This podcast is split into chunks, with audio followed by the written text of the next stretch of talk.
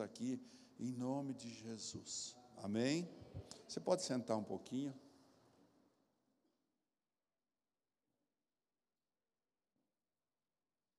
Uau para esse vídeo, né? Uau, né? Tá lá na, todo mundo já sabe, mas está lá na na página da igreja do YouTube. Até ontem tinha 1.160 visualizações. Deus vai usar esse vídeo para as pessoas adorarem em diferentes lugares desse planeta. Amém? Foi feito com muita humildade, muito amor, né? E você pode ajudar a divulgar ele. Outra coisa, eu quero lembrar que amanhã nós vamos ter aqui, é uma exceção, porque nós estamos preparando o revisão de vidas, e nós amanhã vamos ter ao meio-dia também esse horário, do meio-dia e 15 a uma hora. Todos nós e muitos outros, né? Glória a Deus. Se você trouxe sua Bíblia, eu queria falar para você sobre Deus é surpreendente. Diga comigo, Deus é surpreendente. É por que, que Deus é surpreendente? Vamos entender isso. Porque, na realidade, Deus age de uma forma que nos surpreende sempre, né? Às vezes na dor, às vezes na alegria, às vezes no desafio, às vezes lixando a gente, né? Às vezes colocando a gente na fornalha, às vezes amassando como trigo para fazer pão, às vezes, né, amassando como a uva para nos tornarmos vinho. Então, Deus sempre vai fazer de um jeito que nós não entendemos, mas Ele é surpreendente. Amém? Diga de novo: Deus é surpreendente. Jeremias capítulo 29, versículo 11 fala: Porque sou eu que conheço os planos que tenho para vocês. Sou eu que conheço os planos que tenho para cada um. Deus conhece os planos que tem para cada um de nós. Diz o Senhor: planos de fazê-los prosperar e não de lhes causar dano, planos de dar-lhes esperança e um futuro. A semana, a semana aqui foi muito ministrado sobre esperança, né? Então, e lhes dar um futuro. Então vocês clamarão a mim, virão orar a mim, como estão aqui agora e eu os ouvirei. É uma promessa de Deus, Ele está ouvindo cada um de nós. Vocês me procurarão e me acharão quando me procurarem de todo o coração. Quando me procurarem de todo o coração. Então, esse é um lugar para a gente estar aqui e dizer para Ele: quero receber tudo de todo o coração. Paulo, em Efésios capítulo 3, versículo 20, já no Novo Testamento fala: aquele que é capaz de fazer infinitamente mais do que tudo o que pedimos ou pensamos. A aquele, o atacraseado aí, a aquele que é capaz, ou seja, a Deus, né? Que é capaz de fazer infinitamente mais do que tudo o que pedimos ou pensamos, de acordo com o seu poder que atua em nós. É o poder dele que atua em nós. Queiramos ou não, quando a gente abre o coração para que Ele seja o Senhor da nossa vida e nós permitimos, né? E aí Ele atua. Se nós não queremos, Ele muda as circunstâncias. Se nós queremos, Ele muda a gente, né? Ele é assim. Você não quer? Não, não quero Deus. Ele vai mudar a tua circunstância e vai fazer a coisa acontecer da maneira dele. Qual é a circunstância, pastor? Talvez um acidente, a perca de um relacionamento, talvez uma tragédia, talvez uma coisa boa. Ele é surpreendente. Então, de acordo com o seu poder que atua em nós, a Ele seja, no versículo 21, a glória na igreja aqui e em Cristo Jesus, por todas as gerações, para todos sempre. Amém. O nosso conceito sobre a vontade de Deus é que Ele primeiro nos guia como nós nos guiaríamos. Né? Ou seja, Deus vai tomar a decisão que eu tomaria por mim. Porque Deus, esse é o conceito que a gente tem para chamar Deus de bom. Ele planeja como nós o faríamos. Esse é o conceito que a gente tem. Mas não é assim. Deus não vai planejar e não vai nos guiar como nós faríamos.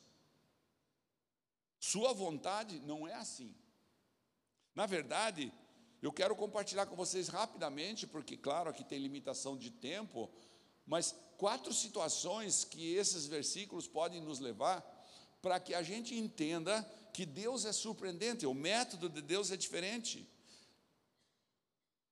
Nós precisamos ter em mente com relação à orientação de Deus, é preciso conhecer como Deus trabalha na nossa vida, porque senão nós sempre vamos ficar com a expectativa frustrada.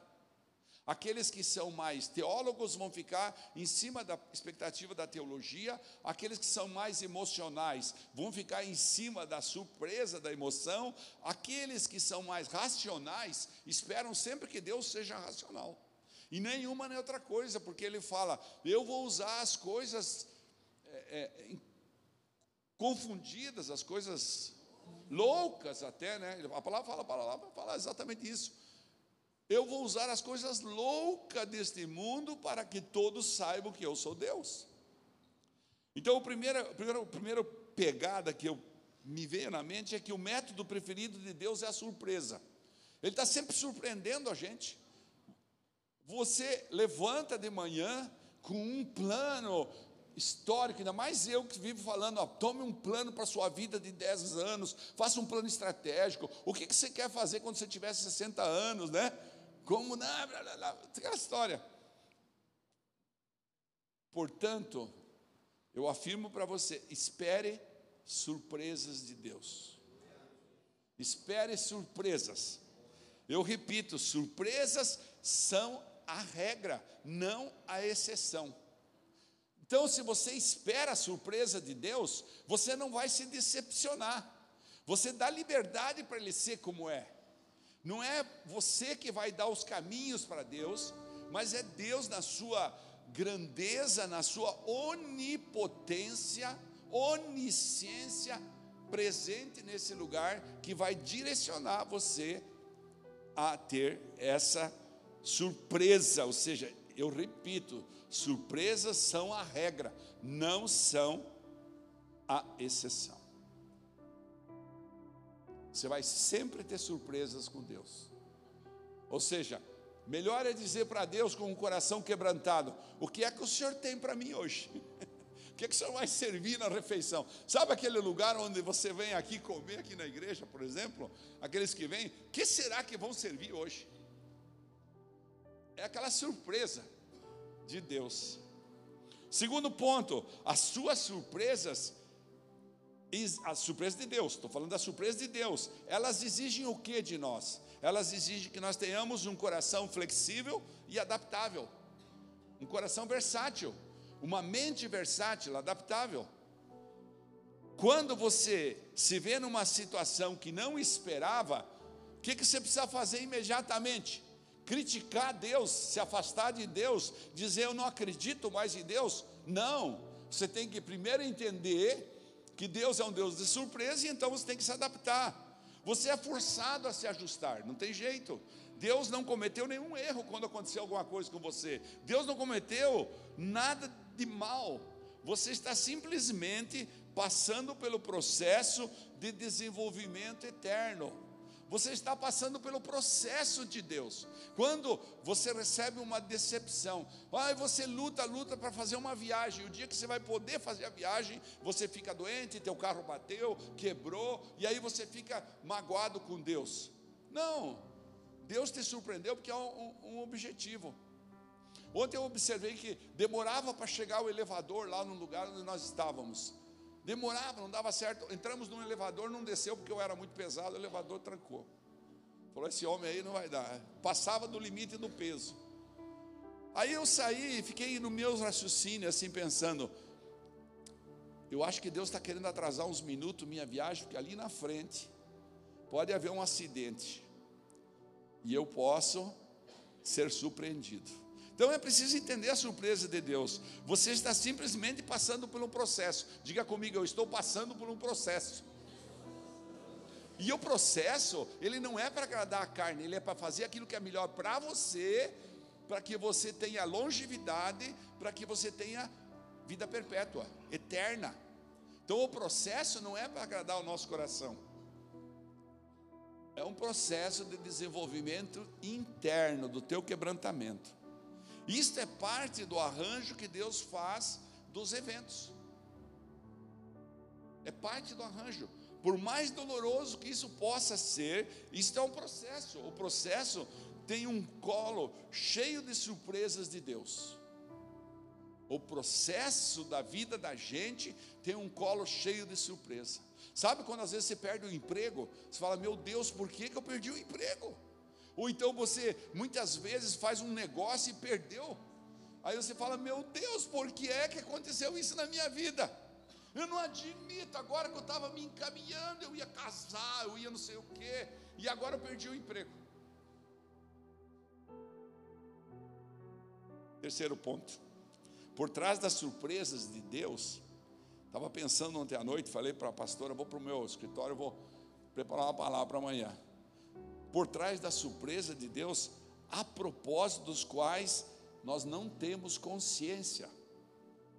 Porque há propósitos que são visivelmente estabelecidos, porque na nossa racionalidade, no nosso pensamento, nós conseguimos ver esses propósitos. Mas nos propósitos de Deus, há sempre alguma coisa que a gente não tem visão, não tem consciência. Que nos, por isso é surpreendente. Como que eu faço? Eu me ajoelho, procuro reconhecer e avaliar. O que é que isso aqui significa para mim? Como eu tenho que reagir antes de eu reagir? Como que tem que ser? Portanto, diga a você mesmo que não se trata de um erro. Você precisa dizer para você: não, isso não é um erro de Deus. Alguma coisa que Deus quer trabalhar. O que será que o Senhor quer trabalhar?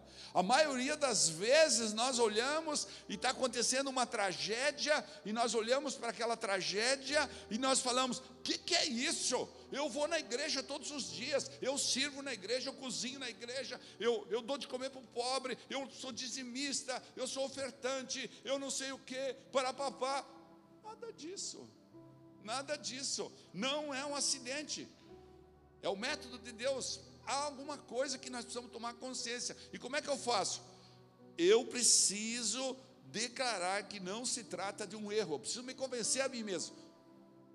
Diga comigo: os processos de Deus não são um erro. Então, quando você enfrentar uma dificuldade fala, opa, esse é um processo, não é um erro. O que Deus está querendo falar comigo? O que Deus quer ministrar no meu coração? Deus planejou o que está acontecendo na vida de cada um de nós e vai acontecer deliberadamente. Em vez de ficar amargurado, brabo, desiludido, não é assim que a gente se transforma. Fosse diferente, isso aqui não tinha nem lugar para entrar gente aqui hoje. Mas as pessoas ficam bravas, desiludidas. Antes de chamar tudo isso de um erro, pergunte a você: o que eu posso aprender com tudo isso? E por último, para a gente entender as, as, as, as, as surpresas de Deus, é quando Deus nos surpreende, Ele nos dá graça suficiente para lider, lidar com o inesperado. Preste atenção, Deus não dá nada, a Bíblia está dizendo, a Bíblia diz isso, Deus não dá nada para mim e para você que nós não possamos suportar. Às vezes, quando eu vejo uma pessoa perder um familiar, eu tenho vontade de ir lá e dizer: ó, Deus não vai te deixar na mão. Mas a gente acaba morrendo, né? Junto com o familiar, às vezes.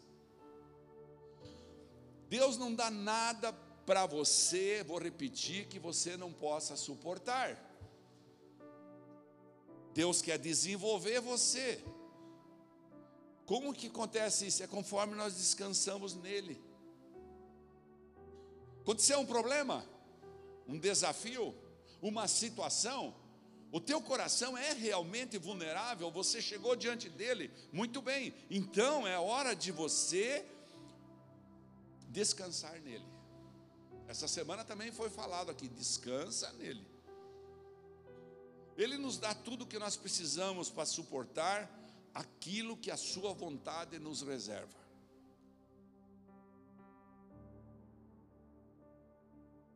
Ele nos dá. Pense nisso. Deus pode estar preparando você para uma grande surpresa. Por isso Deus manda às vezes uma pessoa nos dar uma pegada, corrigir rota. A pessoa às vezes tem mais visão que a gente ou pelo menos é inspirada pelo Espírito Santo, e a gente está desviando da curva, assim, ó, saindo fora, sabe? E aí vem uma pessoa e fala para a gente: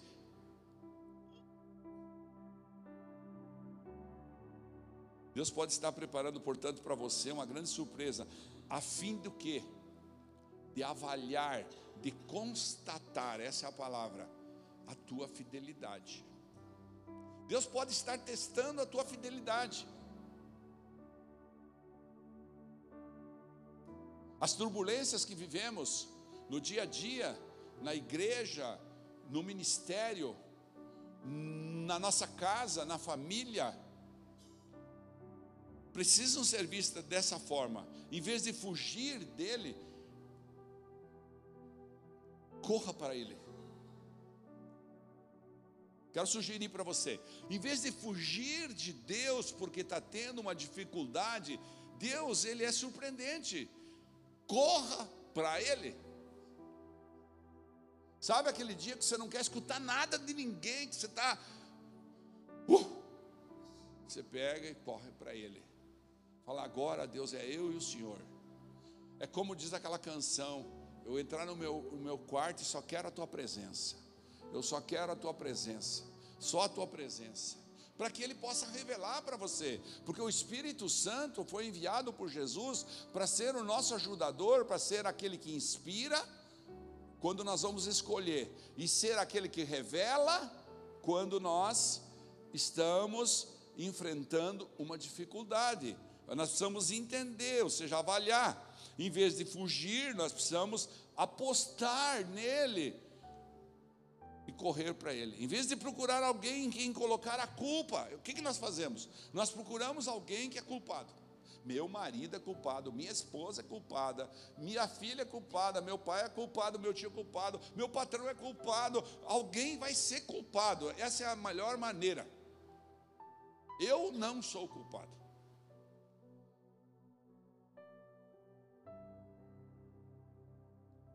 Há mudanças que se oferecem no horizonte e nós queremos arrumar culpados.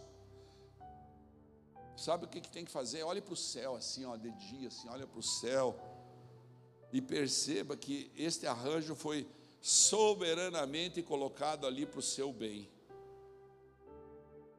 E manifestará através desse arranjo, através dessa situação, dessa surpresa, manifestará o amor dele para você. Por quê? Porque quando você entende isso, você vai fazer com que ele seja glorificado. Você vai contar para alguém: olha, um dia eu passei por uma situação muito complexa, e de repente Deus foi me conduzindo. Para gente que é pastor aqui, conhece as vidas de muitos que estão aqui, e outros tantos que não puderam estar, a gente vê com clareza isso, depois de ficar velho, de barba branca, 70 anos, a gente vê com clareza. Deus está conduzindo a vida daquela pessoa para trabalhar o coração dela, para ele aprender a ganhar e perder. Porque senão a gente só aprende a ganhar. Para ganhar e perder, e para a gente entender que é um processo de crescimento interno do coração. Por isso Deus é surpreendente, e aí ele manifesta o amor dele, e então a glória de Deus exala sobre nós. E daí, quando nós vamos contar para alguém, nós vamos poder dizer: é a glória de Deus que me tirou daquele lugar. Por quê? Porque eu e você fomos criados só para a glória dele. Ah, pastor, mas você não foi criado para ficar rico, para ganhar dinheiro? Não. Você não foi criado para para ser empresário? Não. Você não foi criado para ser executivo, para ser corretor? Não. Você foi. Todas essas coisas da terra são realmente importantes, mas acima de tudo, todo ser, todo ser humano, mesmo aqueles que não vêm aqui em igreja nenhuma, foram criados para a glória de Deus. Amém?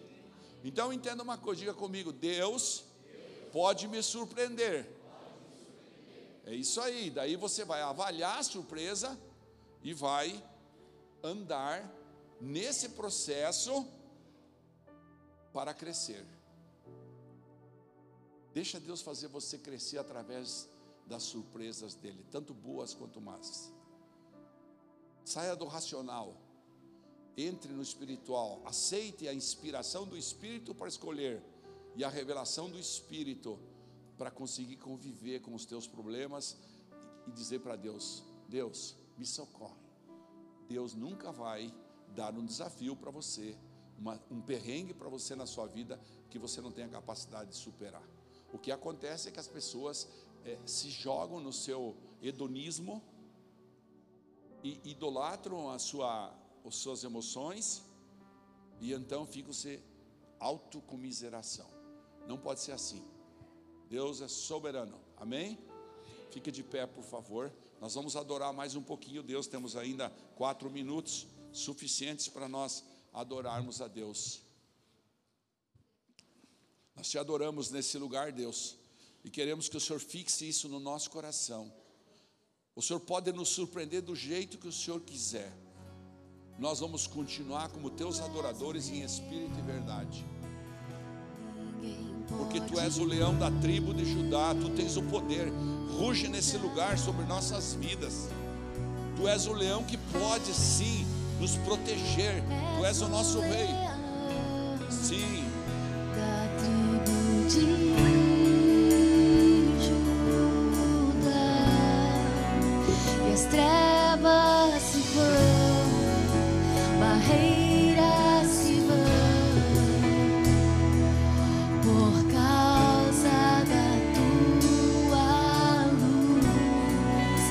e as trevas se vão. Satanás não vai ter poder sobre sua vida. Quanto mais você se aproxima dele, mais longe o demônio quer ficar.